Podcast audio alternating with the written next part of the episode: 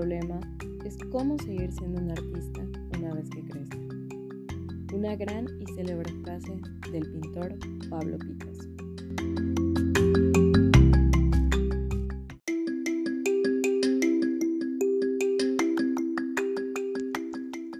Hola, muy buen día a todos aquellos que nos escuchan.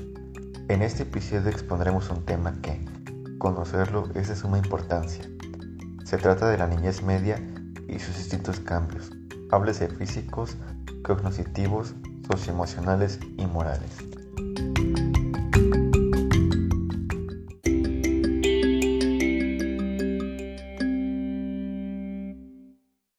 La niñez media es la etapa del desarrollo que comienza a partir de los 6 años y continúa hasta el principio de la adolescencia, alrededor de los 12 años. Suele conocerse coloquialmente como los años escolares, debido a que, para la mayoría de los niños, marca el inicio de la educación formal.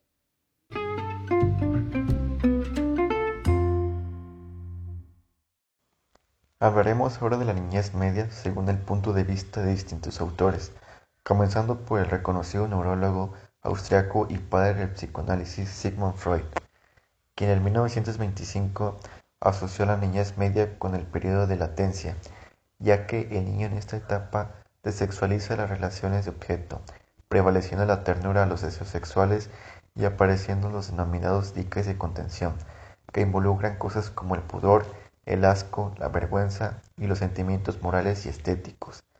Así es como el niño da paso a la indagación intelectual, expresada en las actividades escolares. Por otra parte, para el psicoanalista estadounidense de origen alemán, Erik Erikson, al cual se le atribuyen grandes trabajos en la psicología del desarrollo, el niño desarrolla un sentimiento de la industria o laboriosidad. Según decía, en esa edad los niños por medio de la escuela reciben la instrucción sistemática, ampliando los elementos fundamentales de la tecnología y la adquisición cultural, es decir, el niño domina su ingenio y se concentra en su educación aprendiendo técnicas de la sociedad. Asimismo, los padres forman parte de este logro, debido a que estos se unen junto con los maestros, los compañeros y otros miembros de la comunidad para formar su identidad. Recordemos que los padres tienden a animar, los maestros a enseñar y los compañeros a aceptar. Cuando el niño obtiene satisfacción no solo en concebir, sino también en ejecutar, logra el sentimiento del éxito. El psicólogo estadounidense Arnold Giselle, que se especializaba en el desarrollo infantil, sostuvo que en los niños y las niñas de 6 a 8 años se da un desarrollo de transformación en el cual se va produciendo su carácter, lo que da lugar a la interacción con su entorno, logrando que sea fundamental para la constitución subjetiva. Igualmente consideraba que entre los 7 y 8 años se formaba un proceso de dramatización, en el cual aquello que se les dificultaba incorporar o identificar pasa a ser representado por los niños, para así poder procesarlo.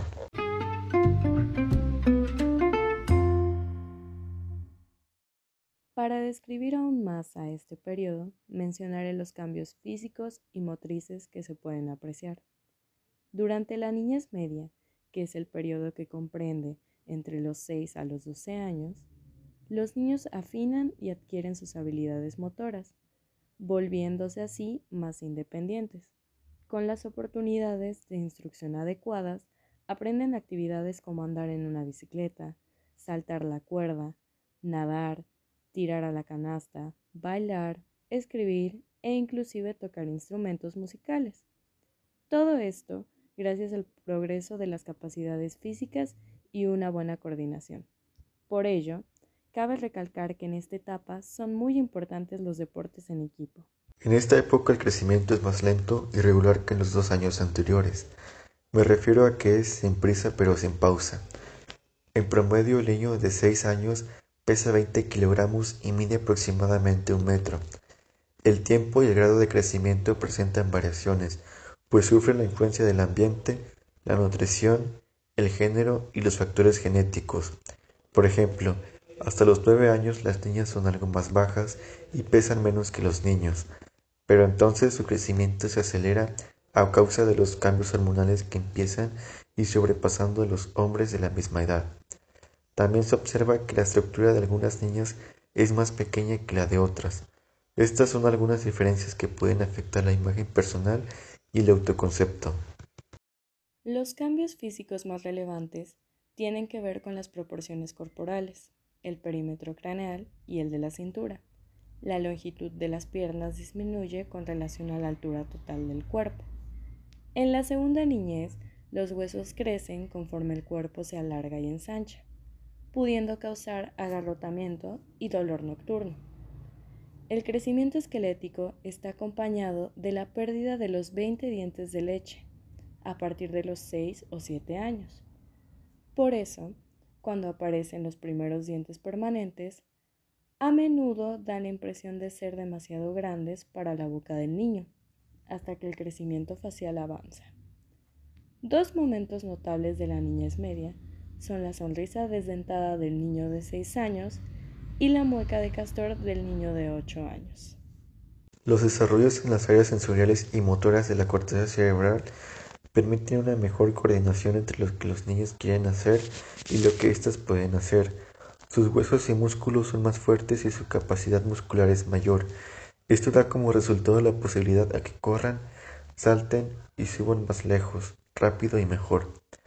A medida que los cuerpos de los niños cambian y les permiten hacer más, integran sus nuevas habilidades a las adquiridas antes dentro de los sistemas de acción, que producen capacidades aún más complejas surge una distinción en cuanto a las capacidades motoras, siendo los niños los más hábiles para las capacidades motoras gruesas desde el punto de vista estadístico, y las niñas desarrollan habilidades ligadas a la flexibilidad y agilidad. Las habilidades motoras gruesas que se desarrollan durante la segunda infancia son la base para los deportes, la danza y otras actividades que comienzan durante la niñez temprana y que pueden continuar por el resto de su vida.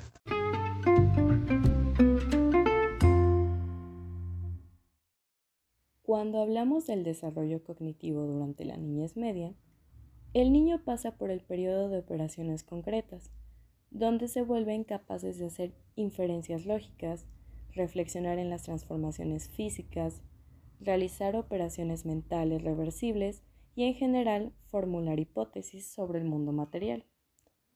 Aunque también pueden especular acerca de las personas, objetos, sucesos de su experiencia inmediata, entre otros. Los niños aprenden las estrategias de memorización por repaso, organización, elaboración semántica, imaginería, recuperación y guiones. Conforme los escolares siguen mejorando sus habilidades verbales, también aprenden a leer y escribir. Durante la niñez media comienza un aprendizaje más formal el ingreso a la escuela presenta muchos retos. Los niños son capaces de centrar la atención en la tarea que realizan y mantenerla durante un tiempo, a pesar de posibles distracciones, como la de hacer una pausa para pensar antes de actuar y de esperar su turno. El niño está capacitado para dirigir su mente hacia todo aquello que lo motive a aprender y a lo que los adultos estén motivados a enseñarle. Los niños deben establecer relaciones de confianza con otro adulto y empezar la jornada hacia la independencia. Para fomentar la capacidad y el pensamiento crítico, los maestros deben de colaborar con los niños para que aprendan procesos de control y habilidades de reflexión en vez de adelantar el aprendizaje memorizado. El éxito escolar depende sobre todas las cosas de la motivación para el logro del niño y de los valores de su cultura.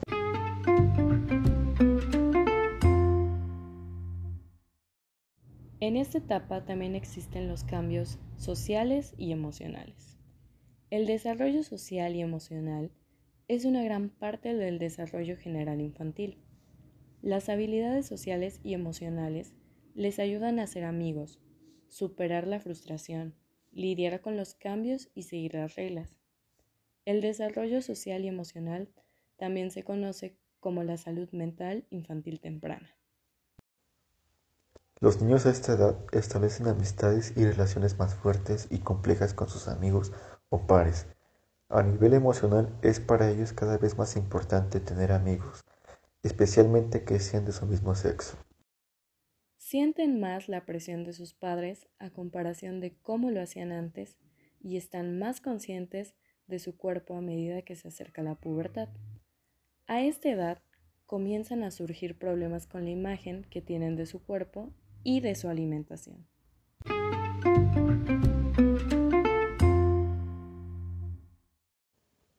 Por último, les explicaremos el desarrollo moral de los niños, conocido como el juicio moral que se refiere a los procesos de toma de decisiones acerca de lo correcto y lo incorrecto, lo que años atrás Piaget y Kohlberg propusieron sobre el desarrollo del pensamiento moral que avanza por etapas durante la niñez, es que las reglas sociales suelen dividirse en dos tipos principales. Las reglas morales, que implican amplios temas de justicia e imparcialidad, protegen el bienestar de los individuos y garantizan sus derechos. En la mayoría de las sociedades no se permite matar o dañar a otra persona, y mucho menos robar las propiedades ajenas. Y estas son conocidas como las convenciones sociales, que regulan usos como las formas de vestir, el saludo, esperar a que en una cola nos llegue el turno, entre muchas otras. Así es como la amistad en la niñez sirve a muchos propósitos, pues a través de ella los niños aprenden conceptos y habilidades sociales a la vez que labran su autoestima.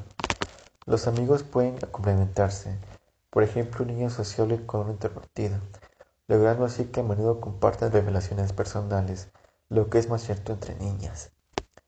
El grupo de compañeros se vuelve importante al ir transcurriendo este periodo. Los grupos se conforman por coetáneo que comparten normas y metas. La posición de cada niño entre el grupo está basada en el ajuste general. Los niños entusiastas, cooperativos y sensibles tienden a ser más populares, y los niños indiferentes suelen ser impopulares, lo que afecta altamente su autoestima, mientras que los niños más susceptibles a las presiones del grupo son los de baja autoestima que resultan ansiosos y vigilan de cerca. Los niños mayores son más proclives a establecer amistades por similitud, teniendo más presentes los prejuicios y conciencia racial que aparece pronto.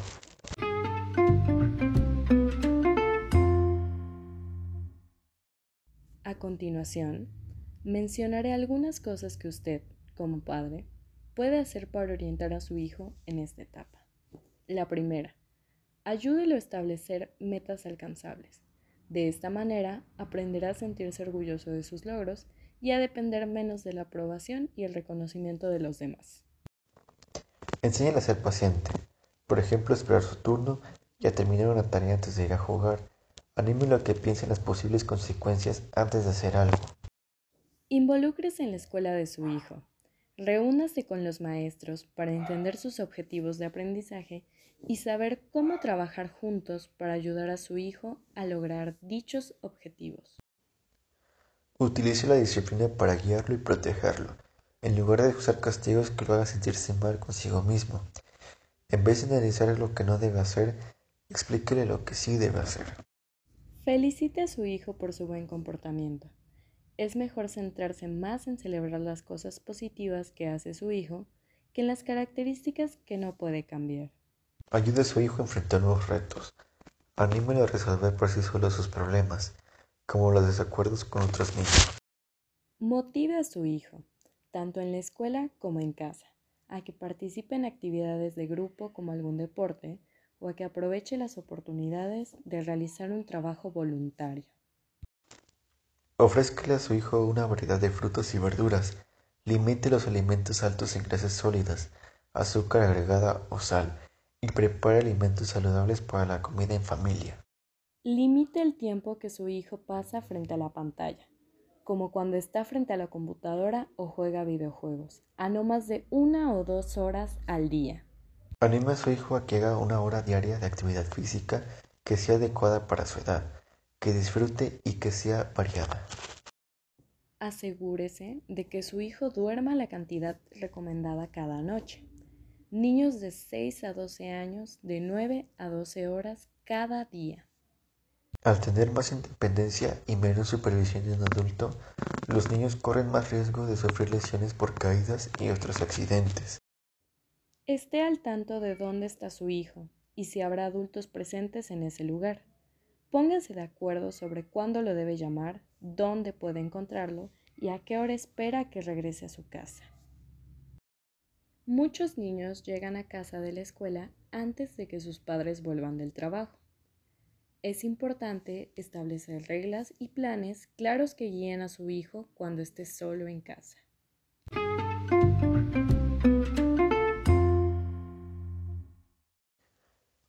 Esperamos que este espacio informativo haya sido de su agrado y pueda contribuir a un mejor desarrollo para sus niños. Nos despedimos con una de las frases célebres de la escritora y dramaturga británica Agatha Christie, que dice así, una de las cosas más afortunadas que te pueden suceder en la vida es tener una infancia feliz.